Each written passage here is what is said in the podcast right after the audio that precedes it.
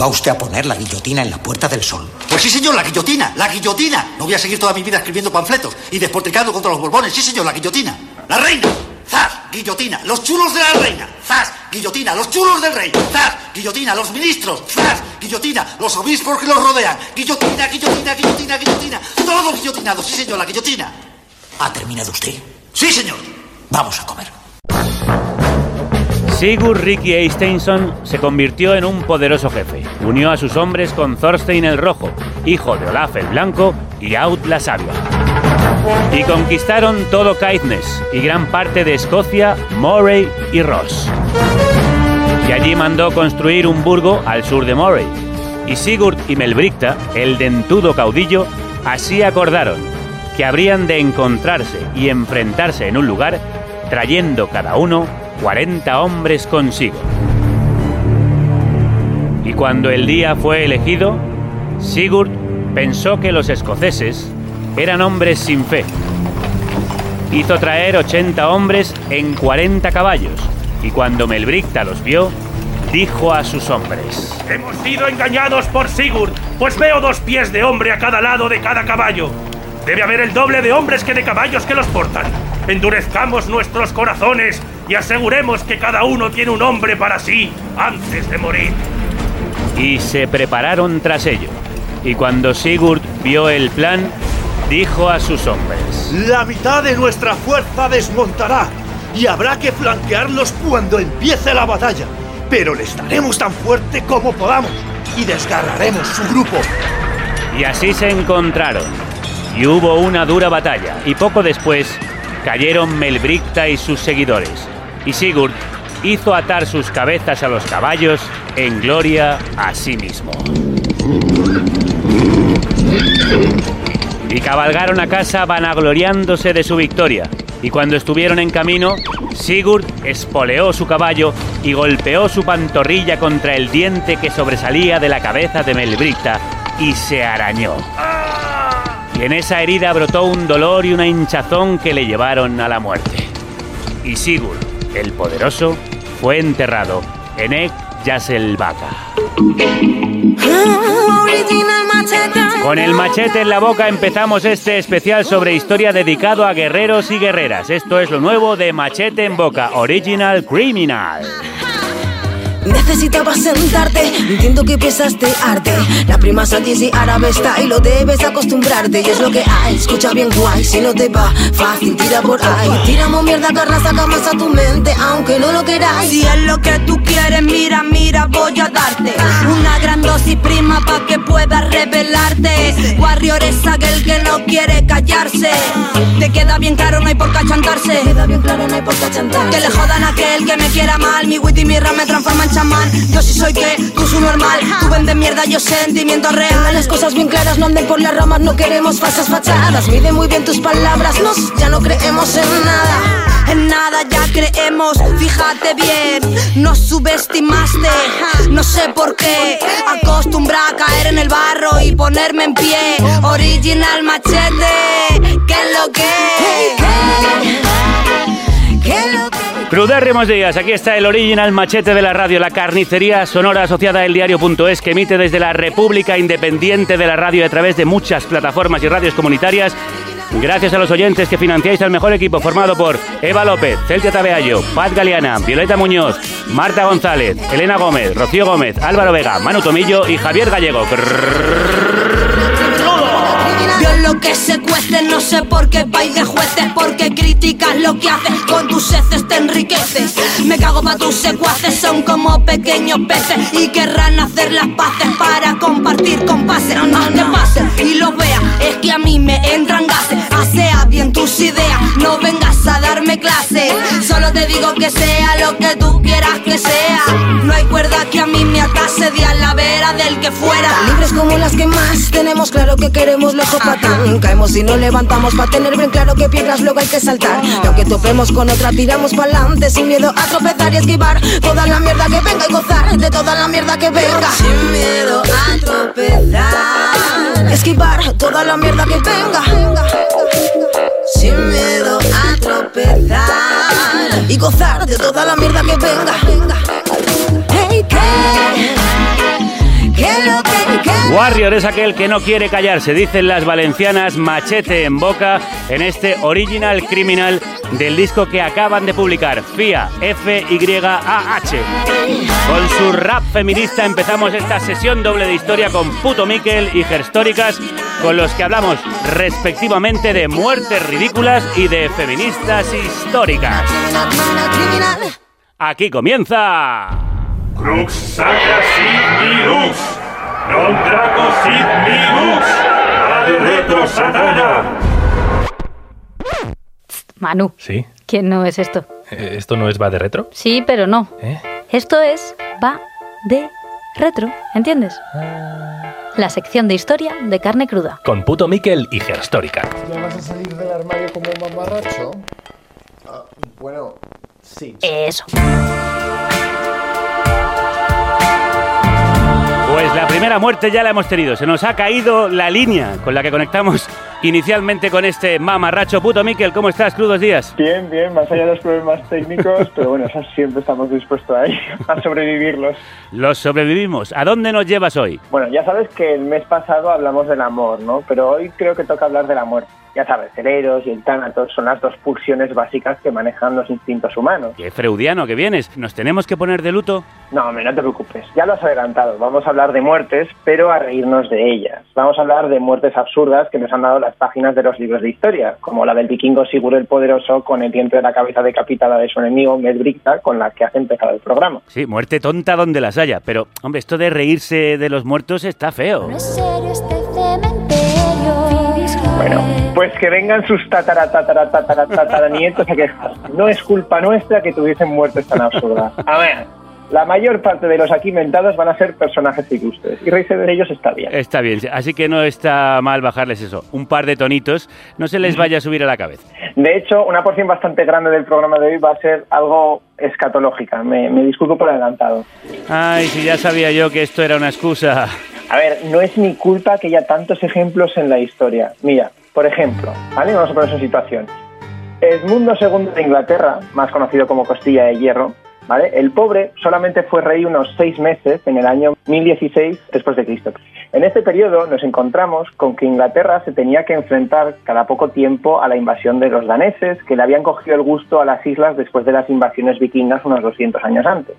Los herederos de Alfredo el Grande de Wessex habían conseguido poco a poco echar a los reyes daneses, pero estos pues volvieron. Los daneses que eran descendientes de todos esos reinos y jefes vikingos, asumo. Sí, exacto, así es. Pero aunque recordemos que vikingo es el nombre de la profesión de los que se echaban a la mar, y estaríamos más bien hablando de culturas nórdicas. El caso es que para el siglo XI muchos ya estaban cristianizados y durante el reinado de Edmundo II, el rey de Dinamarca, Canuto, intenta invadir la isla con el apoyo de bastantes nobles locales. Un momento, un momento. Eh, ¿Se llamaba Canuto de verdad? Canuto el Grande, de hecho. el, gran Canuto. El, hombre, entonces, el más popular de los reyes daneses, la verdad. Y el también, mundo y Canuto negociaron la paz diciendo que quien muriera primero, pues el otro le daría sus tierras. Mm, asumo que tardó poco en decidirse quién era el primero en morir. Así es. Apenas un mes después, según nos cuenta Enrique de Huntingdon en su historia Anglorum, El rey Edmundo fue asesinado a traición unos días después. Así ocurrió que una noche este gran y poderoso monarca hubo de retirarse a la casa para recibir la llamada de la naturaleza. El hijo de Aldor Maleadric, por orden de su padre, se ocultó en el hoyo y apuñaló al rey dos veces con una daga afilada en sus partes privadas y, dejando el arma clavada en sus intestinos, emprendió la huida. Bueno, era de esperar que un rey muriese en el trono. Pero sí, tocó que, qué casualidad, un mes después de acordar esas cosas, que pues heredó el trono Canuto. El gran Canuto. El gran Canuto se convirtió en el primer rey danés de Inglaterra. Y este periodo duraría unos 50 años hasta que en el año 1066 tengamos a Guillermo de Inglaterra, la batalla de Hastings y bueno, el inicio de una larga dinastía que según como nos pongamos sigue en pie hasta el día de hoy. Hasta Lady Di y Meghan Markle, por lo menos. Mira que sabes lo que me gusta un culebrón real. Oh. Pero bueno, ¿y si te digo que tengo una muerte más escatológica aún? Tú sabes que hay gente que escucha esto mientras desayuna o almuerza, ¿no? Vale, vale. Te prometo que es la última. A ver, mira. A ti el Sacro Imperio Romano Germánico te suena, ¿no? ¿A quién no le va a gustar un imperio romano del siglo I? Eh, más o menos me suena, sí, más o menos. Por la zona de Alemania, Suiza, el norte de Italia o por ahí, ¿no? Más o menos, sí, exacto. Un sistema muy complejo donde había varios principados, ducados, obispados y otros poderes locales que elegían entre ellos a un emperador que los lideraba. Pues el caso es que en el año 1184 el rey, que luego sería emperador, Enrique VI, tuvo que saldar un enfrentamiento entre el arzobispo de, de, Maguncia y el landgrave de Turingia, algo así como el príncipe soberano de Turingia, vamos. Y para eso, pues en su camino hacia Polonia decidió convocar una dieta. No me digas que la del cucurucho. Casi. Una dieta era el nombre que se llamaba una asamblea parlamentaria entre los nobles, en este caso del Sacro Imperio. Y Enrique VI la convocó en Erfurt, donde todos los nobles deberían reunirse para debatir en la iglesia de San Pedro. Pero claro, tantos nobles en una sala tan pequeña de la iglesia, pues de repente el suelo cedió. Se derrumbó. Sí, aunque lo que pasó fue que cayeron en la letrina y el pozo ciego de la iglesia. Por lo menos unos 60 nobles, aunque algunos elevan el número hasta 100. Murieron ahogados en... Bueno, sí. te lo puedes imaginar. La gente se inventa estadísticas con tal de demostrar algo. Pero Enrique VI y el arzobispo se salvaron porque se habían retirado en ese momento a una zona donde el suelo no era de madera, sino de piedra. Aunque en otras fuentes se dice que Enrique VI se salvó de puro milagro.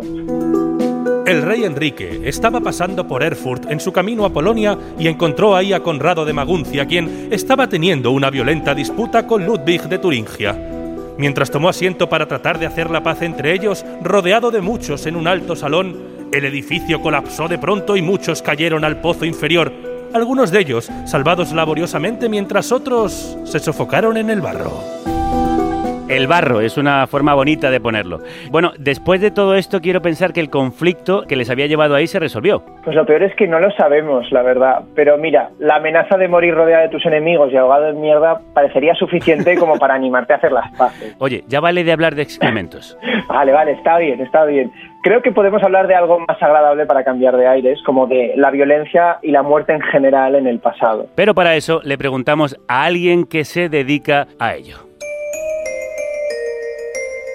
Sí, ella es Nuria Armentano, arqueóloga y doctora en antropología biológica y especializada en tafonomía y el tratamiento de los huesos post-mortem y responsable del laboratorio de paleopatología del Museo de Arqueología de Cataluña. Eso suena interesantérrimo. Nuria, crudos días. Hola, buenos días, buenos días. Tu trabajo trata con los restos funerarios de gente muerta desde hace hasta 10.000 años. ¿Cómo han evolucionado las formas de morir de la población? Claro, a ver, hablar de historia es hablar de, de muchos siglos, de mucho tiempo, de muchos lugares, ¿no? Mm, Por lo tanto, es un tanto difícil una valoración general así. Pero sobre todo yo quizás me gustaría remarcar el tema de la mortalidad infantil porque realmente lo que ha evolucionado a lo largo de la historia quizás sería esto, ¿no? A lo largo de la historia ah, y hasta hace relativamente muy poco las sociedades, la- las poblaciones, las comunidades, todas tenían una elevadísima mortalidad infantil, lo que significa muchos niños morían a lo largo del primer año de vida o de los cinco primeros años de vida. Y esto determina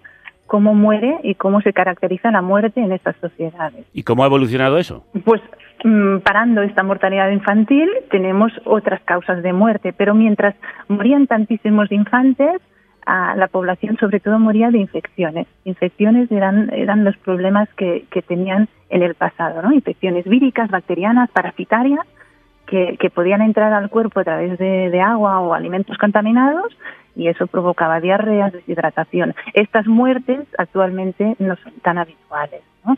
Claro, la- las sociedades no llegaban, la esperanza de vida era muy baja, no teníamos individuos que llegasen a edades adultas o seniles y por lo tanto ah, no hay patología ah, vinculada a, a- a la edad adulta avanzada, por ejemplo. No hay tiempo en estas sociedades que no que la gente no llegaba a edades tan mayores, pues no tenían tiempo de desarrollar enfermedades que, que tengan la edad como factor de riesgo, como puede ser el cáncer. Claro. ¿Cuál era la media de edad eh, a la que Entre los 20, entre los 20 y los 30 años. Por lo tanto, claro, tenemos patología de estas personas jóvenes, ¿no? Toda la patología degenerativa no la vemos porque no hay estas personas, o son muy pocas, ¿no? Muy Miquel. pocos restos de personas que, que llegan a edades tan, tan avanzadas. Claro. Y existe esta idea de que el pasado fue pues, siempre más violento que la actualidad, ¿no? ¿Hay, hay algo de cierto en ello o es, o es más bien al contrario? Yo no creo que sea así, al menos a nivel esquelético no se demuestra. A nivel esquelético nos faltan lesiones justamente violentas que nos remitan a tantas guerras y a tantas conquistas, ¿no? Se ha perdido, este registro se ha perdido. Quizás lo podemos deducir por otras fuentes, pero no por la antropología física. Por otro lado, sabemos siempre que el registro antropológico no es completo. Nosotros estudiamos lo que se recupera de las excavaciones arqueológicas, que, a menudo corresponde a los muertos que en su momento se, se enterraron dignamente en un cementerio, etcétera. Los muertos que quedan en el campo de batalla desaparecen. Y eso también lo vemos actualmente con los restos de las víctimas de la guerra civil, ¿no? Si no se han enterrado, este registro se pierde. ¿Y hay algún momento, Nuria, en el que veamos aparecer esa violencia de una forma más clara? En mi experiencia, donde más violencia he visto es en el trabajo de recuperación y estudio de, restos del contexto de la guerra civil y la dictadura. En el pasado no vemos estos signos de violencia. ¿Y qué nos dice la forma de morir sobre cómo era una sociedad? Mm, bueno, más que la forma de morir, yo diría la forma de enterrar, ¿no? Las distintas fórmulas que a lo largo de la historia de la humanidad hemos practicado. Actualmente usamos la caja, el ataúd, los nichos o la incineración en, hornos crematorios, pero hay otras formas, desde fosas circulares, hipogeos prehistóricos familiares, no cremaciones en tiras funerarias, es decir, formas de enterrar individuales o colectivas, serían formas distintas, formas sucesivas, formas simultáneas, más que la forma de morir, yo diría la forma de enterrar. Y sobre esa forma de enterrar, ¿qué crees que nos dice sobre cómo ha evolucionado el concepto que tenemos de la muerte? Pues la muerte antes se, se vivía se vivía más, ¿no? Era era más ah, más integrada en, en la vida de las poblaciones, de las comunidades. Ahora parece que es un tema aparte, que no va con nosotros, ¿no? Y en el pasado seguro ah, se moría en casa, se moría en comunidad, se enterraban juntos, Estamos hablando de que ya he empezado diciendo que hay muchos pasados, ¿no? Pero en general esta, esta, este apartamiento que hacemos ¿no? de la muerte es muy moderno y no, no es así en el pasado. Tú, de alguna forma, podremos decir que dialogas con los muertos, Nuria. ¿Qué te dicen? no, los muertos, lo, lo, que intentamos hacer es hacerlos hablar, ¿sí? A partir de los restos esqueléticos que, que, que podemos recuperar y lo que intentamos es a partir de los restos conocer quiénes eran, cómo, cómo eran ¿no? físicamente y qué les pasó. Esto es lo que intentamos saber a partir de, los restos. Quiénes eran en, términos de, hombre, mujer, niño, qué edad, ¿no? ¿Qué les pasó? ¿Qué patología vemos? Y eso. ¿Y qué es lo más sorprendente que te has encontrado a lo largo de tus años de trabajo? Pues no sé, yo tuve la oportunidad de estudiar los, los restos de, un rey, ¿no? Antes que estaba escuchando el, el inicio del programa. pues bueno, estudiar siempre a alguien conocido es un reto y, y, es muy bonito, ¿no? Porque casi siempre los restos que tenemos en el laboratorio son restos anónimos, no sabemos de quiénes eran. Y cuando tenemos la oportunidad de, de estudiar a, a, eso, un personaje conocido, pues es muy bonito, porque se pueden juntar las fuentes escritas, lo que se supone que era esta persona con, con lo que vemos nosotros con los restos, ¿no? Estudiamos el, los restos del rey Pedro III de Aragón del siglo XIII y fue muy interesante. ¿Qué encontrasteis? Pues que seguramente murió de una infección joven, a los 45 años, ¿no? Y en las crónicas de la época no acababa de, de, de determinarse qué le pasó y con nuestro estudio pues pudimos aportar un poco más de, de luz sobre esta posible infección pulmonar que tuvo. Ah, pues gracias por aportarnos luz hoy sobre tu trabajo. Nuria Armentano es eh, paleoantropóloga y profesora asociada de la Universidad Autónoma de Barcelona. Muchísimas gracias. A vosotros, buenos días. Buenos días. Bueno, seguimos hablando, que me está encantando este viaje. Vamos a pasar a hablar de algo incluso peor que excrementos y la muerte. Vamos a hablar de franceses en concreto de franceses que murieron por pomposos. no esperaba que esto estuviese organizado por bloques temáticos, pero vale, adelante. A ver, me gusta sorprender de vez en cuando. Tú sabes que por qué otro nombre se conoce al francés, ¿no? La lengua de Molière. Bueno, pues Molière se nos dice, tuvo una muerte algo absurda también, aunque aquí estamos hablando más de una leyenda urbana que de un hecho contrastado. Se nos dice que Molière murió en el escenario, en el estreno de su obra El enfermo imaginario, y que claro, al estar interpretando a un hipocondríaco, nadie se creyó que estuviese muriendo de verdad. ¡Ay, Dios, que me muero! ¡Ay! Claro que se había inventado el teatro en 4D y se supone que por esta misma muerte da mala suerte vestir de amarillo en el escenario, ¿no? Porque Molière iba de amarillo. Eso es lo que se supone, pero verás, resulta que en Francia, donde muchos también creen que viene por Molière, la superstición es en contra de vestir de verde en el escenario. Entonces iba de amarillo o de verde. No sé, mira, la verdad espero que no fuera de los dos porque no pegan. Pero en verdad estas supersticiones vienen de antes de la muerte de Molière y aunque no sabemos por qué exactamente, una de las posibles explicaciones es que el tinte verde que se hacía con óxido de cobre podía ser venenoso. Aunque bueno, cada país tiene su superstición teatrera con un color, así que sería difícil encontrar una causa. Entonces vamos a ver, Molière, ¿cómo murió? Bueno, es cierto que Molière murió de tuberculosis, una enfermedad que le hizo empezar a toser sangre e incluso colapsar en medio de su actuación como enfermo imaginario. Pero al dramaturgo le dio tiempo a volver a su casa tras el final de la obra y murió allí tranquilamente. Eso sí, tuvo que ser una actuación digna de un Oscar, por lo menos. Tanto como para que la gente después quedase impresionada y se inventase esta leyenda urbana incluso siglos después. Pero bueno, vamos a pasar a otro francés, también del siglo XVII, Jean-Baptiste Lully. Eh, este no me suena tanto como Molière. Bueno, Lully era un compositor y bailarín que introdujo la ópera en Francia y fue uno de los artistas más influyentes en la música, el ballet y la cultura de la corte de Luis XIV, el Rey Sol. De hecho, esta música que suena es una composición suya. Escucha, escucha.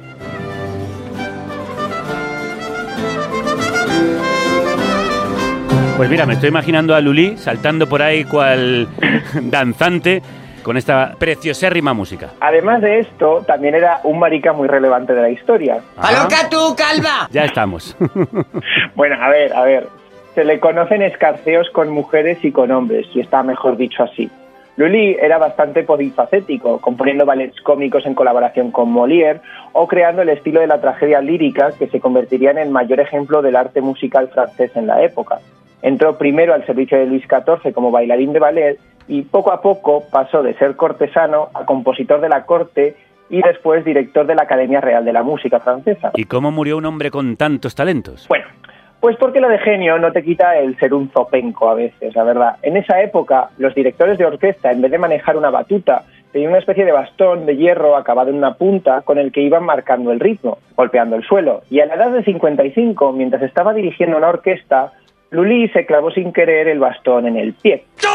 Ah, igualito que pisar un Lego o darte con el canto de una mesa. Sí, la cosa es que cuando se le infectó la herida, Lully se negó a que le amputasen el pie o la pierna para intentar contener la gangrena, porque eso significaría que no podría volver a bailar.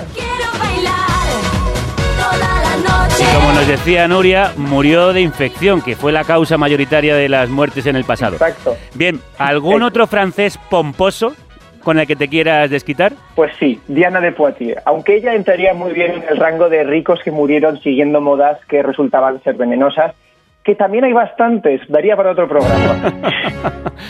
Supongo que todo periodo ha tenido sus geles de baba de caracol. El extracto de baba de caracol que combate el acné, elimina las arrugas, desvanece cicatrices y rejuvenece la piel. ¿Qué fue de eso? Sí, a ver, en el siglo XVI lo que se llevaba no era la baba de caracol, sino beber oro líquido. Pero no nos adelantemos. A ver, Diana de Poitiers fue duquesa de Valentinois y a la tierna edad de 15 años se casó con Luis de Brezé, gran senescal de Normandía, y un hombre que le sacaba unos 39 años y con el que tuvo dos hijos. Pero cuando su marido murió, porque, bueno, sí, era bastante mayor, Diana sacó a relucir un gran conocimiento de las finanzas y la gestión, tanto que consiguió mantener el título y las rentas de su esposo, que normalmente hubiera tenido que devolver a la corona. Vamos, que tomó el control de su futuro, cosa que no debía de ser fácil entonces. Bueno, era algo más fácil si eras noble, todo hay que decirlo, pero sí. Años después se convirtió en la amante del rey Enrique II y en esta posición consiguió acumular más títulos para ella y para sus hijos. Escribía la correspondencia del rey, se encargó de la educación de sus hijos y en general para muchos fue la verdadera reina de Francia en las sombras, digamos. Al menos durante un tiempo, claro, porque Enrique II también murió. Pero Diana vivió hasta por lo menos los 67 años y las descripciones de la época dicen que mantuvo su belleza hasta una edad muy avanzada con un halo casi místico.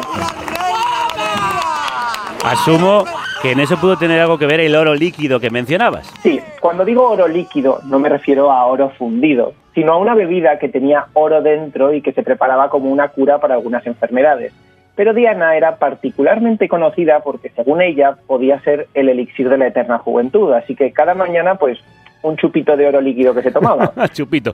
Claro, con su tostadita de pan con tomate o tu croissant. Vamos, que eso tenía que entrar perfecto. Como son los franceses, de verdad. El caso es que en el año 2008 unos forenses analizaron los restos de Diana y se encontraron que su pelo tenía una concentración de unos 10.000 nanogramos de oro por cada gramo de pelo. Dicho así, suena una barbaridad. Es unas 500 veces la concentración que se podían esperar en una persona normal. Así que puede que su halo místico fuese más bien por anemia. Pero bueno, no lo sé, yo no soy científico. Bueno, pues eh, te tengo que interrumpir un momento porque tenemos que dar paso a nuestra antepenúltima hora. Antepenúltima hora. Antepenúltima hora. Las noticias que siempre llegan tarde. Que siempre llegan tarde. Que siempre llegan tarde. Crudos días, son las 10 y 29 de la mañana en la República Independiente de la Radio, las 10 y 29 el 24 de marzo de 1871. Reciban un cordial saludo de quien les habla, Manu Tomillo. Escuchan carne cruda, titulares. Francisco Serrano gana las elecciones generales del 8 de marzo. Se proclama la Comuna de París. Nace en Polonia Rosa Luxemburgo. Se patenta la oleomargarina. Y en deportes, el Real Madrid vence 1-0 al Sporting de Prusia en la Copa del Kaiser. Ya lo han oído al inicio, Francisco Serrano y su coalición progresista liberal ganan las elecciones generales. El general obtiene el 60% de los votos seguidos de los republicanos de Pi y Maragall. Escuchamos al general Serrano tras vencer en los comicios durante la solemne toma de posesión del cargo. Vamos, pichita, vamos, campeones, campeones. Oe, oe, oe. Se proclama la Comuna de París. Acaba de instalarse en la capital francesa un gobierno socialista y anarquista que como primeras medidas ha abolido la guillotina, ha pasado las fábricas a cooperativas obreras o formado asociaciones como el Comité de Vigilancia de las Ciudadanas. Escuchamos esos primeros momentos de la Comuna de París. Ciudadanos libres de París, por fin hemos alcanzado la libertad. La tiranía es cosa del pasado. Abajo el imperio, viva la revolución. Cantad conmigo el himno de la comuna. Como una ola, lo, lo, lo, lo, lo. como una ola. Quédense con este nombre, Rosa Luxemburgo. Nace en Polonia una mujer llamada a ser un referente de la izquierda internacional. Escuchamos sus primeras palabras casi nada más nacer. Reforma o revolución. Queda una sola fuerza que posibilita el socialismo. La conciencia de clase del proletariado. No es más que un ideal cuya fuerza de persuasión reside únicamente. Sí que tenía carrete desde pequeñita, sí. En otro orden de cosas, hagan un hueco en sus fresqueras, se patenta la oleomargarina. Tras los intentos del emperador Napoleón III de Francia de elaborar satisfactoriamente un sustituto a la mantequilla para las clases sociales bajas y las Fuerzas Armadas, el estadounidense Henry Bradley la acaba de patentar. ¿Te gusta mucho el pan con margarina chantilly? ¿Por qué? Porque queda y sabe rico. Y en deportes, el Real Madrid vence 1-0 al Sporting de Prusia en la Copa del Kaiser. No tenemos tiempo para más. Hasta aquí, ante penúltima hora, las noticias que caducan. Qué pena que la comuna durase tan poco tiempo. A ver si vuelve. Ante penúltima hora, las noticias que siempre llegan tarde. ¿Dónde está la noticia? No estamos nosotros. Miquel, ¿por dónde íbamos? Bueno, pues ahora vamos a viajar atrás en el tiempo, pero la cosa es que cuanto más atrás nos vamos, menos certeza tenemos de que estas muertes sean reales, y no alguien intentando cagarse, perdón de nuevo por la imagen, en la memoria del difunto. Y esto nos pasa mucho con los griegos. ¿Qué pasa con los griegos? Sin entrar mucho en detalles. Tenemos, por ejemplo, juristas griegos como Dracón, que se nos dice que murió ahogado por prendas de ropa que la gente le lanzaba en admiración. ¿Como quien le tira ropa interior a un rockero? Más o menos. Tenemos a Empédocles, que trató de demostrar que era inmortal saltando al interior del volcán Etna, o al filósofo Pitágoras. El del teorema. Ese, que según Diógenes Laercio, que escribió su biografía unos 800 años más tarde, habría muerto porque, atención, estaba siendo perseguido por sus enseñanzas y consiguió escapar hasta que fue a parar a un campo de alubias. Pitágoras había creado una escuela que prohibía, entre otras cosas, comer habas. Mm, eh, esta me la sabía, claro, para facilitar la digestión. Claro, y al encontrarse en medio de un campo de habas, pues de repente dejó de huir, le capturaron y bueno, adiós Pitágoras. Como decía el anuncio... Abuela, esto está de muerte. Aunque para mí la mejor de estas tragedias griegas es la de Esquilo, que era dramaturgo, pero la parte más dramática de su vida fue su supuesta muerte. Cuenta, cuenta. Supuestamente el oráculo le había vaticinado a Esquilo que moriría por algo caído del cielo, así que Esquilo evitaba trabajar en interiores o en calles concurridas, ya sabes, no sea que te caiga una teja encima. Como en Benur. Así es, así que se iba a la campiña siciliana pues a militar o a trabajar. Ahora, vamos a ponernos en situación. Año 456 a.C., Sicilia, pleno verano. Esquilo, harto del ajetreo de la colonia de Gela, se hace al monte en busca de inspiración para su próxima tragedia. Pero la tragedia no será la que escriba entre sus notas. Sentado sobre una roca, el dramaturgo está enfrascado en sus ideas. La naturaleza parece inspirarle con sus sonidos. A lo lejos, el chillido de un águila que acaba de capturar una tortuga y alza el vuelo. El ave otea la campaña siciliana en busca de una roca contra la que romper el caparazón para poder acceder por fin a su desayuno. De repente la encuentra, una roca blanca que refulge bajo el sol. Planeando con seguridad, el águila apunta y suelta. Pero eso, eso no era una roca, No. era, era la calva de Esquilo. Me lo veía venir. Claro, como predijo el oráculo, el dramaturgo había muerto por una cosa caída del cielo al final, solo que la cosa era una tortuga y que la había lanzado era un águila. Mira que se tuvieron que dar factores y concatenación de hechos prácticamente imposibles. Ya es tener mala suerte, lo suyo. Yo creo que era por ser calvo, ¿eh? pero bueno, a ver, estas muertes son por lo general poco fiables. Es decir, podemos esperar que a lo mejor le pasase algo así a alguien. En Sicilia aún hay buitres que lanzan tortugas para romper sus caparazones contra rocas. Puede que alguien se haya muerto así, pero que le pasase a una persona concreta, que ya era famosa, no tanto. Es lo que pasa con las biografías de personajes ilustres, que a veces se adornan con cosas que hicieron o le pasaron a personas, pues, no tan ilustres. Supongo que es la forma de que pasen a la historia que, como siempre, la escriben los que mandan. De todas formas, muertes extrañas pero de fiabilidad dudosa también tenemos según nos acercamos más en el tiempo. ¿eh? Por ejemplo, el rey Carlos II de Navarra, conocido como Carlos el Malo. Soy el Homer Malo, soy el Homer Malo, Soy el Homer Malo, soy el Homer Malo. Bueno, asumo que ese sobrenombre también se lo dieron después gente que no le tenía, digamos, mucho cariño. Sí, normalmente cuando pensamos en un rey podemos pensar que es rey de su tierra y ya está, ¿no? Pero en la Europa feudal las cosas tendían a ser más complicadas. Carlos II era rey de Navarra, pero también era conde de Breu, tenía tierras en Normandía y podía reclamar también su derecho a heredar tierras en Champaña y en Brie e incluso la corona de Francia. Menudo lío. No te preocupes porque hoy no nos vamos a meter en esto porque es un culebrón importante. Baste con saber que estamos en el contexto de la Guerra de los 100 años y las alianzas solían ir y venir entre quienes apoyaban a los ingleses o a los franceses. Carlos, como rey de Navarra, no dependía de nadie, pero por sus tierras en Francia seguía siendo vasallo del rey de Francia. Apuntó demasiado alto con sus ambiciones y el rey de Francia le, le confiscó alguna de esas tierras. Así que el pobrecito se tendría que volver a Navarra. Ahí sí es, y ahí murió, y de causas naturales probablemente, aunque según la crónica de Jean Froissart, lo que le pasó habría sido más extraño. El rey estaba algo malito, así que el médico habría recetado que le metiesen en la cama y que lo envolviesen en sábanas y trapos impregnados con coñac. Bueno, así cualquiera tiene dulces sueños. Sí, me temo que no tuvo resaca, eso sí, porque un criado, sin querer, habría acercado una llama, una vela o lo que fuese, demasiado a la cama y ríete tú de los ninots. El caloret, el caloret faller. Madre mía, la antorcha humana.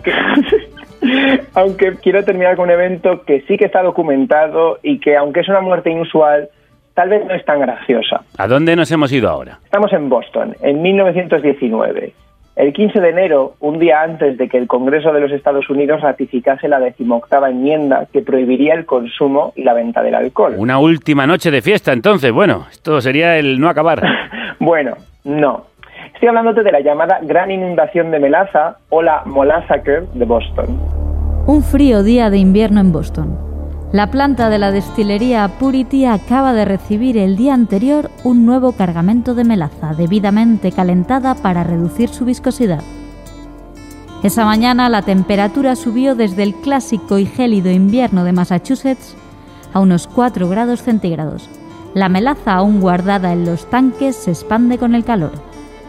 Aproximadamente a las doce y media del mediodía, el sonido de un trueno recorre la ciudad. El enorme tanque ha estallado, con la energía de 850 cartuchos de dinamita.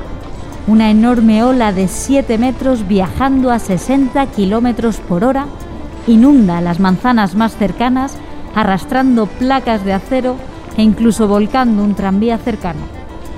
Caballos y gente fueron arrastrados, ahogados en una oleada de sirope que se llevó todo por delante. Al entrar en contacto con el aire, la viscosidad de la melaza aumentó, haciendo que fuese más difícil liberarse o tomar aire. En ese momento se contaron 11 muertos. Dios mío, qué muerte dulce tan horrible. Morir embadurnado de melaza, ahogado en melaza. Claro, ni un disco de Pablo Alborán es tan tóxico.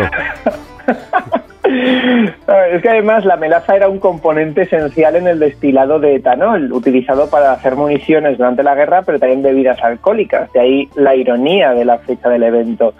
No obstante, esta inundación fue tan grande que durante semanas granjeros de la zona estuvieron ayudando a vaciar la melaza de la zona y se tardaron hasta cuatro meses en recuperar todos los cuerpos. Al final, hasta 21 personas habían muerto y 150 habían sido heridos. La zona donde ocurrió era un barrio obrero, formado en su mayoría por inmigrantes italianos. ¿Y cómo se solucionó aquel desastre? Bueno, el caso en sí, el caso jurídico, tardó hasta seis años en resolverse con más de mil testigos. La compañía trató de defenderse diciendo que el tanque había sido atacado por anarquistas en una protesta, ya que la melaza se utilizaba para hacer explosivos y armamento durante la Primera Guerra Mundial. Pero en 1925 el Estado sentenció que había habido negligencia por parte de la compañía, ya que el tanque estaba gastado y desde el principio había tenido fugas.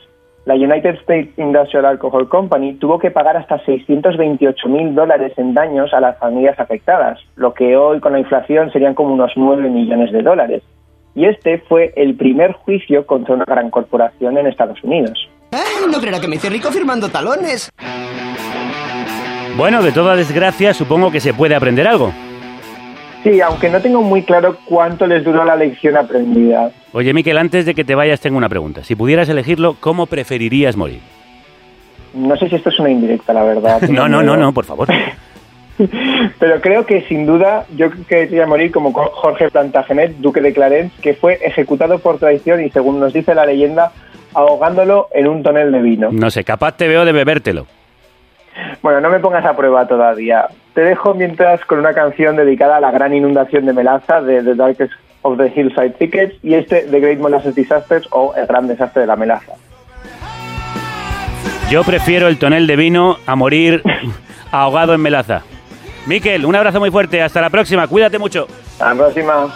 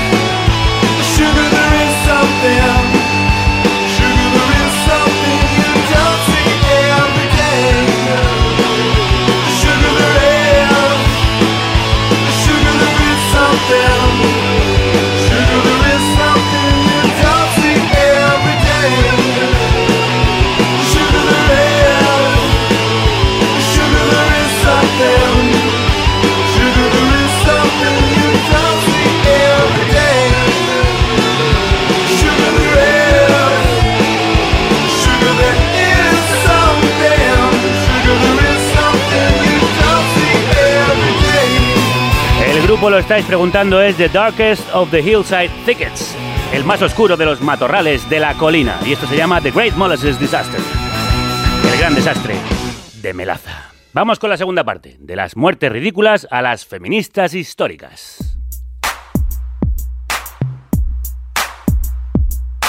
¿Quién va a detenerte? ¿La muerte, la edad o la idea? Históricas, históricas. ¿Quién va a detenerte? ¿Quién va a detenerte? ¿La muerte, la edad o la idea? Históricas. Tanto que siente eufórica, ante que histérica, histórica, de tanto encanto. ¿Dónde están las mujeres en la historia? Eso digo yo, ¿dónde están las mujeres en la historia y dónde están las mujeres de la historia? Porque una semana más no han llegado a su hora. Yo ya me rindo. Eh, a ver, Eva, por favor, mm, llámalas. Pero, ¿qué jaleo es ese, Sara? Javier, ¿me escuchas? Eh, sí, más o menos. ¿Dónde andáis? Pues como algunas no nos pudimos juntar en las calles el 8 de marzo del 2021, como nos hubiera gustado, Ya. hemos decidido montar la mani en un punto secreto de la historia para que no nos la revienten. Mm, bien pensado. Buah, pero menudo jaleo tenéis montado ahí, ¿eh? Sí, se nos está yendo de las manos. Da- Dame un segundo. Oye, Mariela, tía, ¿puedes decir a Emma que si se pone a bailar que al menos guarde la distancia de seguridad? Virginia, tú no te me escapas. Oye, que sin problema, todas tenéis reservada en el hotel vuestra habitación individual. Emma, Virginia, pero, pero... Pero, pero, pero nada, Javier, que ya sé lo que nos vas a decir. Que volvamos al estudio y te contemos, Eso ¿verdad? es, pues eso es. allá vamos. ¡Ah, ya vienen para acá! ¡Agarraos, que vienen curvas! Let's go. Oh, pero si ya está aquí Sara, ¿cómo estás? Hola Javier.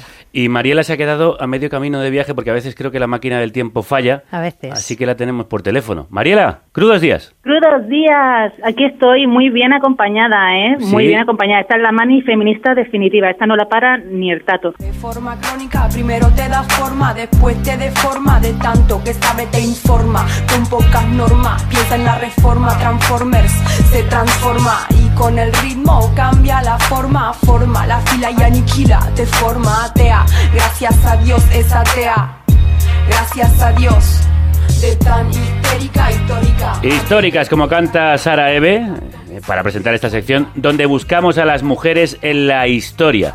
Mujeres haciendo historia y mujeres que escriben o recuperan la historia, como vosotras. Pues sí, Javier. Y me voy a poner un poquito intensa, ¿eh? ¿Qué es para ti genealogía? Nuestros antecesores, de dónde venimos, ¿A dónde vamos? a dónde vamos. Pues mira, para nosotras es una herramienta, como una especie de brújula o un mapa que surge de la necesidad de conocer a las personas que nos han precedido, que nos hablan de nuestro origen, que conforman lo que somos, tanto a nivel personal como intelectual. Nuestra herencia. ¿Hay tantas genealogías como personas? Pues sí, hay muchos tipos de genealogías y cada persona tiene la suya y además hay genealogías colectivas, sectoriales. Que supongo que habrán sido empleadas de manera desigual a lo largo de la historia. Exactamente. Mira, las genealogías han sido utilizadas también políticamente para legitimar una cadena de poder basadas en privilegios. Por ejemplo, Isabel II mandó realizar cuadros de las reinas del pasado para reforzar su imagen en el trono. Y bueno, el trabajo que nosotras hacemos de divulgación desde Gestórica es posible gracias a los estudios e investigaciones que llevan a cabo muchas historiadoras y pensadoras. Y por eso hoy queremos que sean algunas de ellas las que nos cuenten su genealogía. Siempre hablamos de las mujeres en la historia y hoy vamos a escuchar algunas de las mujeres que hacen la historia.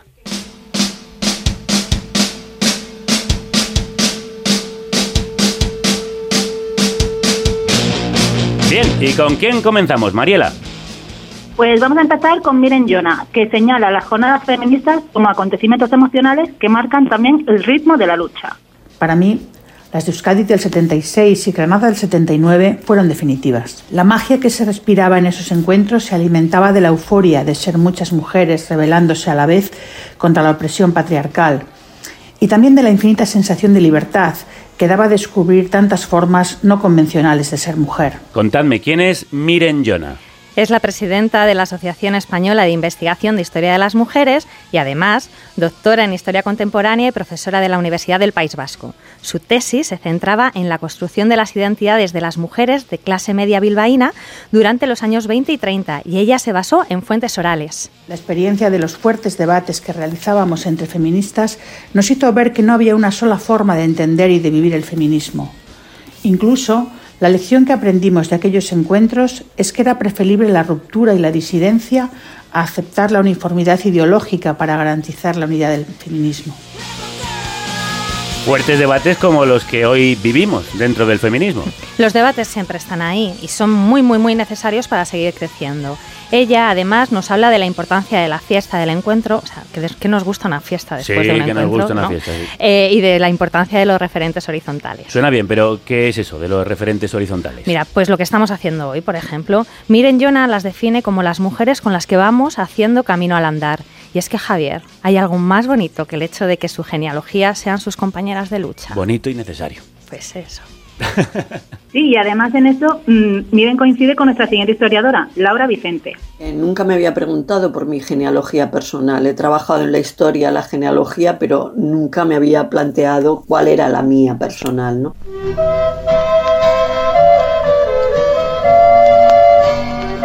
¿A quién escuchábamos? Pues Laura Vicente es también docente, activista e investigadora especializada en historia del anarquismo, del movimiento obrero y de la historia social y de las mujeres. Y ella destaca la importancia de la educación, tanto la de su madre como la de la calle. Por un lado, mi madre, que se empeñó y se empecinó casi en que yo estudiara, y eso fue muy importante porque me propició el acceder al conocimiento, a las lecturas que han sido claves en mi trayectoria feminista. Y por otro lado, creo que para ser feminista hay que ser rebelde.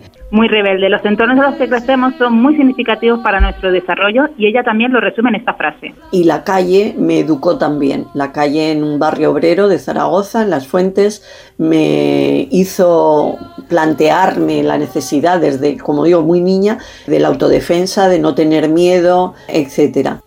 Y la práctica cotidiana se puede ampliar con lecturas. Laura Vicente nos ha contado cuáles fueron sus escritoras claves. Claves, que durante mucho tiempo las tuve juntas en mi biblioteca. Simone de Beauvoir, eh, Virginia Woolf y Anais Nin. Estas me suenan. A ello también le influyeron otras que durante mucho tiempo han sido menos conocidas, pero que gracias al trabajo de historiadoras cada vez están más presentes. Al poco tiempo también el conocimiento de la existencia de mujeres libres, junto con la influencia que tuvo el anarquismo en mis planteamientos como feminista, que me llevaron a formar parte del grupo de mujeres libertarias de Zaragoza. Estamos escuchando a las mujeres, la canción anarquista del año 1936. Hablamos aquí sobre ellas con motivo de la exposición que la Fundación Anselmo Lorenzo de la CNT les dedicó en el 2018. Sorprende que una organización anarcosindicalista tan avanzada, no solo para 1936, sino para nuestros días, sea tan desconocida. Pues sí, eh, hay que dar a conocer todos esos estudios porque hay mucho trabajo detrás de ellos. Investigar la historia de las mujeres en muchas ocasiones es muy complicado por la dispersión de fuentes o por el enfoque con el que se leen esas fuentes. Pero hay compañeras que trabajan para que otras podamos tener las herramientas que nos faciliten acercarnos a ellas. Es el caso de las historiadoras que forman el Grupo Colontai, un espacio de estudio y debate sobre la historia de las mujeres, las relaciones de género y el feminismo. Un lluny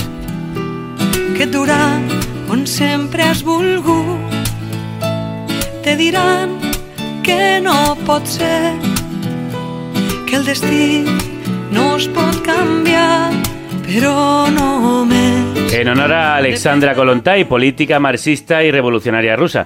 También en su honor cantan Les Kolontai, este grupo de cantautoras revolucionarias que nació en el Festival de la Cançó de Barnassans en 2017, en homenaje, por cierto, a la Revolución Rusa.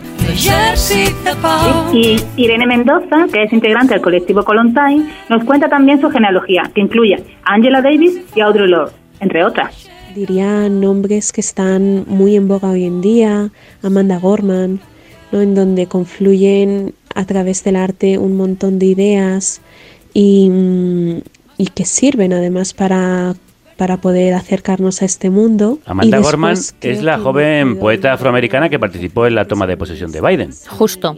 Irene cita lecturas como esta, pero también a referentes mucho más cercanas, de casa, del instituto. Puedo seguir citando a Soledad Guardiola, a María de Miguel, algunas de mis profesoras de historia y después también en la carrera he ido teniendo diferentes hitos como Gloria Nielfa, la que quizás muchas de vosotras también conocéis. Yo no. ¿Quién es? Para eso estamos aquí, te lo cuento. Sí, sí. Gloria Nielfa es pionera en la investigación de la historia de las mujeres y catedrática emérita de Historia Contemporánea en la Complutense de Madrid. Es socia fundadora de la Asociación Española de Investigación de Historia de las Mujeres y del Instituto de Investigaciones Feministas de la Complu. Y, por supuesto, es activista feminista. Ella fue integrante del Frente de Liberación de la Mujer creado en 1976. Vamos a escucharla. Por ejemplo, Concepción Arenal y Emilia Pardo Bazán son dos mujeres que en el siglo XIX se atrevieron a pensar y a vivir contracorriente. Dos Concepción grandes, Arenal dos a decimonónicas clásicas a contracorriente. Sí, y que eh, inspiraron a Clara Campoamor y a María Telo. Son dos juristas que lucharon, la primera en la Segunda República y la segunda durante el franquismo, por el reconocimiento de derechos para las mujeres españolas. Las referencias de Gloria Nielfa también incluyen a referentes de la segunda ola del feminismo. No quiero olvidar tampoco a Nahual el Sadawi, una mujer egipcia que representa una voz crítica dentro de su cultura y a la que he leído y también he podido escuchar en sus viajes a España. La escritora egipcia feminista Nawal Sadawi falleció este domingo 21 de marzo dejando un grandísimo legado. Vaya, decíais que señalaban hombres clave de la segunda ola del feminismo. ¿Siguen teniendo relevancia hoy? Sí, las genealogías siguen creciendo. Las teorías de diferentes generaciones pues entran en debate y se nutren unas de otras. Algunas historiadoras incorporan discursos muy necesarios, tanto desde la teoría descolonial como desde la teoría queer. Whose bodies are bodies, whose rights are rights. Cuerpo de quienes, de nosotras. Derechos de quienes, de nosotras. Decisiones de quienes, de nosotras. Cruda Cubensi, one more time, representing women and queer people. Me encanta cómo habéis ido desde Laura hasta Gloria y desde ahí nos vamos a las crudas cubensi, cubanas, como referente rompedor. Sí, es muy interesante ver cómo tomamos contacto con el feminismo dependiendo de nuestras vivencias. Por ejemplo, Sara Carmona, profesora de filosofía y especialista en historia del pueblo gitano, nos habla de sus primeros referentes. El primer hombre así que mm, me llevó al pensamiento feminista fue un tío mío, un primo de mi padre, que era mm, un calvo bastante peculiar para su época, ¿no? Era gay. Y fue el quien me dio a entender mm, el poderío de la mujer, ¿no? Además de él, su acercamiento a los referentes feministas lo hizo a través del pensamiento decolonial. Primero Franz Fanon, MSC, pues todo el movimiento decolonial suramericano, ¿no? Franz Fanon, Y que es un pensador humanista existencial radical en la cuestión de la descolonización y la psicopatología de la colonización. Uriah Butelja, Mabula Sumaoro, François Vergés, pues grandes figuras así del movimiento decolonial feminista. ¿Quiénes son? ¿Quiénes son estas grandes figuras? Pues Julia Butella es una militante política descolonial franco-argelina y su obra se ha caracterizado por mantener también un ejercicio crítico contra la islamofobia, el racismo y el neocolonialismo. Maboula Somaoro es socióloga afrofeminista y estudia el antirracismo y la diáspora africana. Y Sara nombra también a otras dos feministas francesas, la politóloga François Vergés y la filósofa Elsa Dorlan, que trabajan las intersecciones entre el género y la raza. Y además nos comparte un momento muy especial para ella. Fue el encontrar y el poder trabajar ahí de cara a cara con, con Angela Davis. Ahí en nada, ¿eh? Bueno, eh, es- ellas lo llamaron alianzas de los márgenes. Fortaleciendo la teoría con la práctica y las acciones concretas. Pues sí, mira, por ejemplo, para Tatiana Romero Reina, historiadora e integrante también del grupo Colontine, sus referentes se alejan de lo académico y con ellas aprendemos otras formas de abordar el feminismo y la historia. Las mujeres zapatistas, desde 1993, un año antes del levantamiento armado, firman la que se conoce como Ley Revolucionaria de Mujeres. Son 10 puntos en los que se incluye que las mujeres no pueden ser casadas a la fuerza, las mujeres no pueden ser vendidas, pueden ser elegidas para cargos públicos, pueden elegir el trabajo que quieran y desempeñarlo.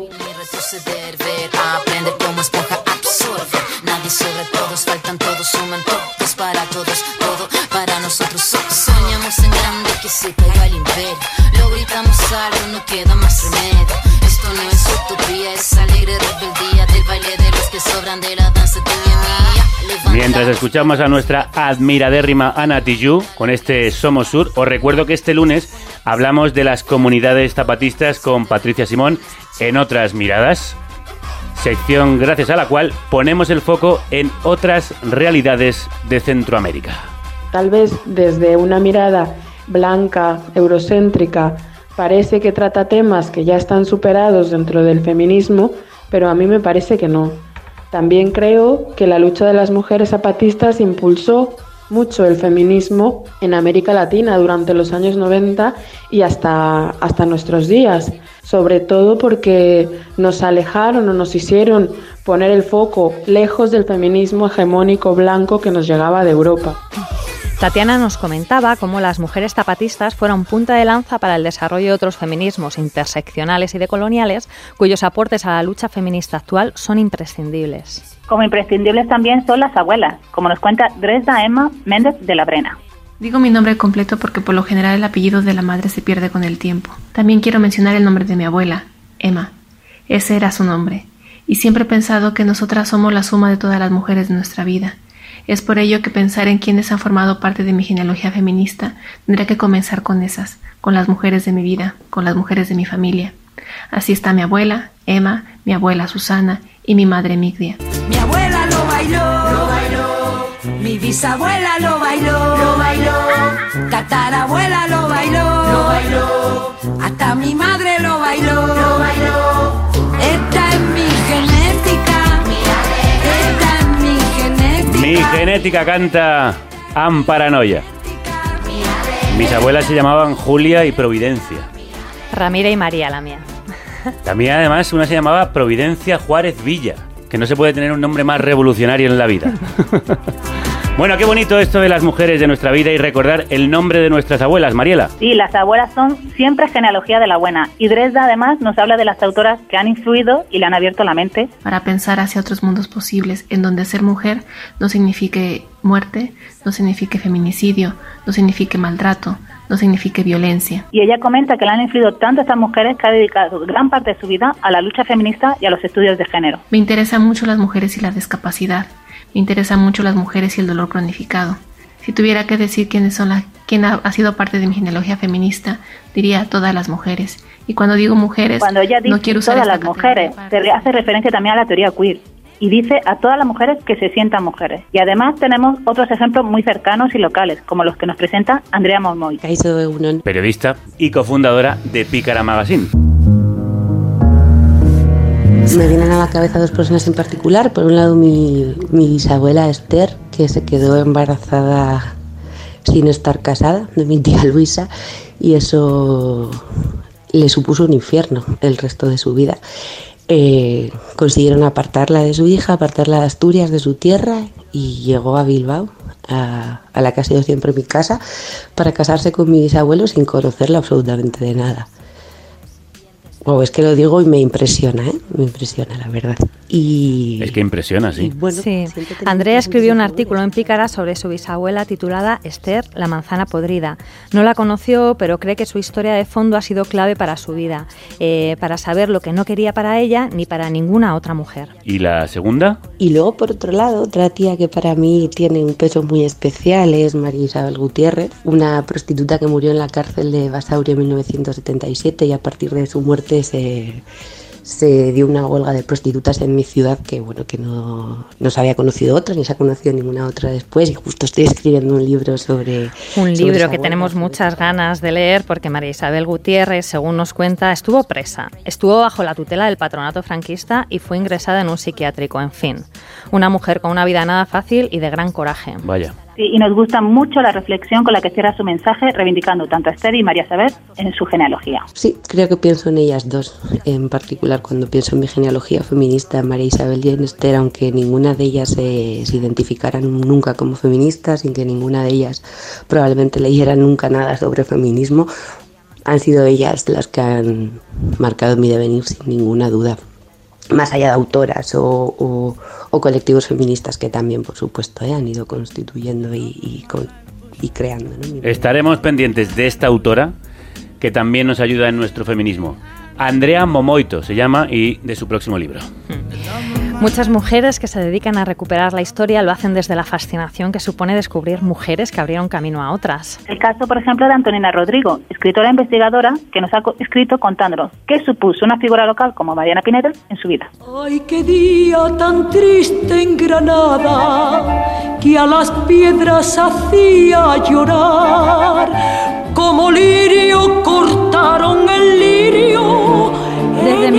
Asombraba que era la única mujer que tenía una estatua en Granada.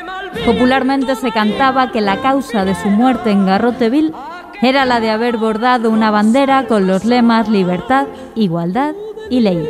Es bordar en los vientos la bandera de tu soledad. Ay, qué pena, penita pena. Tu delito es bordar en los vientos la bandera de tu soledad. Canta Paquita Rico a Mariana Pineda. Ese fue su delito. Bueno, bordar, bordar, ella no clavó a nadie una aguja, pero se la acusó de rebelión contra el rey. La condenaron a muerte y a- luego ella rechazó el indulto con tal de proteger los nombres de sus compañeros de causa. Hasta 1936 los niños cantaban. Oh, qué día tan triste en Granada que a las piedras hacía llorar. Al ver que Marianita se muere en cadalso por no declarar. Y Antonina recordaba que cuando era pequeña solo había una estatua de una mujer en Granada y justamente es ella ahora la que tiene una plaza con su nombre en el barrio de su infancia. Antonina es la que tiene la Sí. estatua. Qué bien. Sí, mira, es la pasión eh, por lo que haces es fundamental. Y esto es lo que sentimos cuando en Londres conocimos a Sara Sánchez, que estaba allí siguiendo las huellas de las mujeres que formarían parte de su tesis. Mi principal referente es Jeanne de Wan, a quien me dedico a investigar desde hace unos años. Fue una líder feminista y socialista utópica y una figura destacada durante la Revolución de 1848 y la Segunda República Francesa. Fue la primera mujer en presentarse a unas elecciones en el país vecino, en 1849, y cabecilla de una potente unión de asociaciones obreras, motivo por el cual tuvo que estar en prisión. Además de todo esto, a mí me ha influido especialmente por su más desconocida faceta como defensora de los animales y de la dieta vegetariana.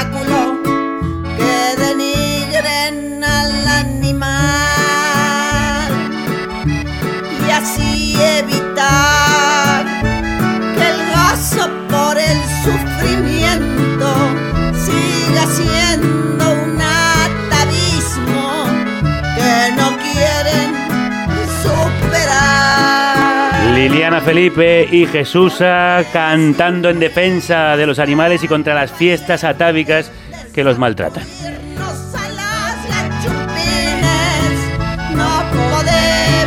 La universidad se ha convertido en un espacio que cada vez genera una historia menos elitista, ya que las compañeras que investigan impregnan sus análisis con sus propias vivencias, lo que permite crear nuevos enfoques. Mujeres de clase obrera, con distintos orígenes étnicos, con mayor diversidad sexual y de género, han llegado a la academia para quedarse y reformularnos el papel de las mujeres en la historia. Apasionante. Oye, Mariela, Sara, a todas las gestóricas, muchas gracias por darnos a conocer a todas estas mujeres que hacen la historia. Gracias a ellas, porque con su trabajo Gestóricas puede divulgar la historia de mujeres en las calles, en los museos, en los institutos, en las plazas y hasta en la radio. Eso es, está en la radio. Oye, ¿y encontramos genealogías feministas en otros formatos, Mariela? Sí, sí, tenemos la mira, las suffragettes en sus manifestaciones de 1909, mi- 1911 ya incluían mujeres caracterizadas como referentes históricos femeninos. Y luego, en 1932, por ejemplo, a Vanessa Bell y Duncan Grant le encargaron que pintaran 50 platos con figuras femeninas históricas, donde incluyeron a Murasaki o Elizabeth Siddal. Y cuatro décadas después, Judith Chicago coordinó el proyecto colectivo The Dinner Party, un artístico banquete que combinaba cerámica y tejidos y con el cual se homenajeaba a 39 más 999 gestóricas. Y también están las Guerrilla Girls, que desde los 80 reivindican con sus seudónimos a otras artistas. Tuvimos aquí el honor de hablar con ellas hace unos años y parece que siguen siendo muy necesarias sus reivindicaciones. Bueno, y por seguir con el mundo del arte, tenemos ejemplos cercanos como María Jimeno con su performance, querida vidas viejas y Diana Larrea con su exposición de Entre las Muertas. Así que las genealogías son diversas y toman formatos variados.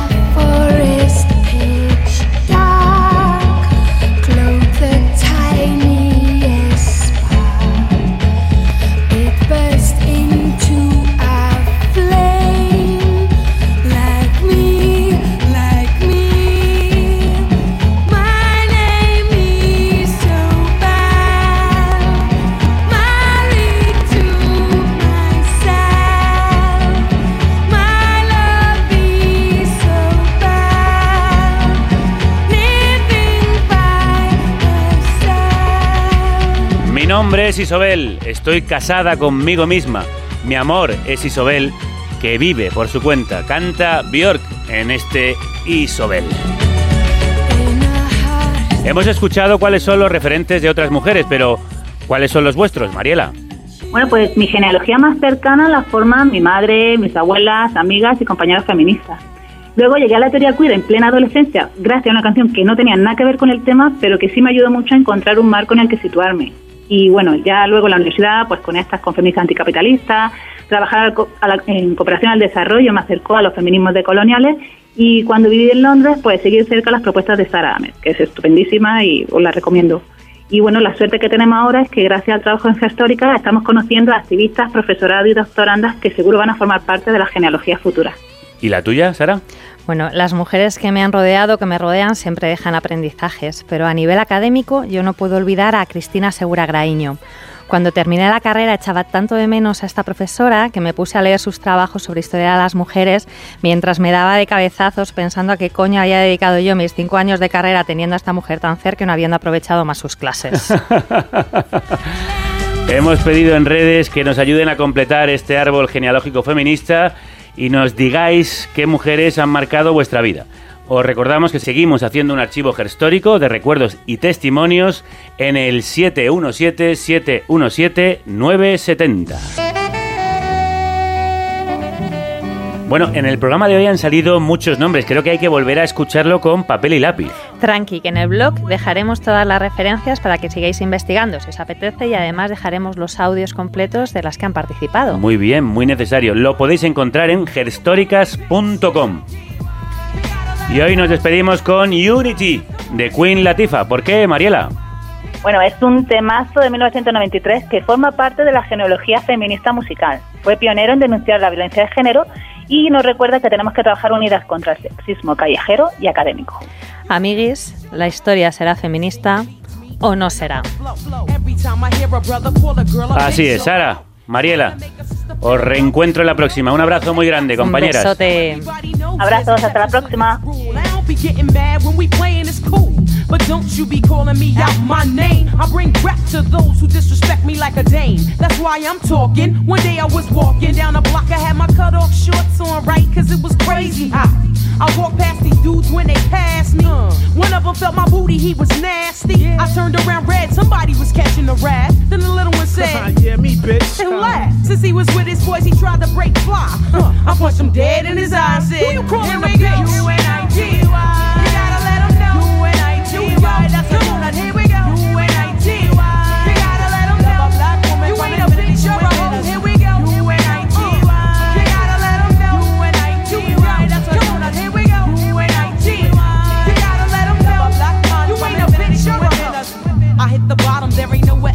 Go but up. Bad days at work give you an attitude and you erupt.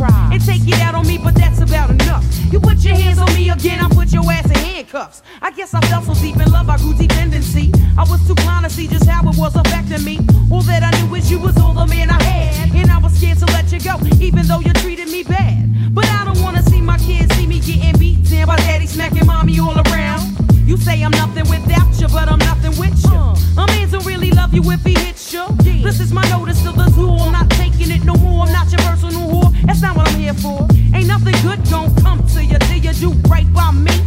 are you waiting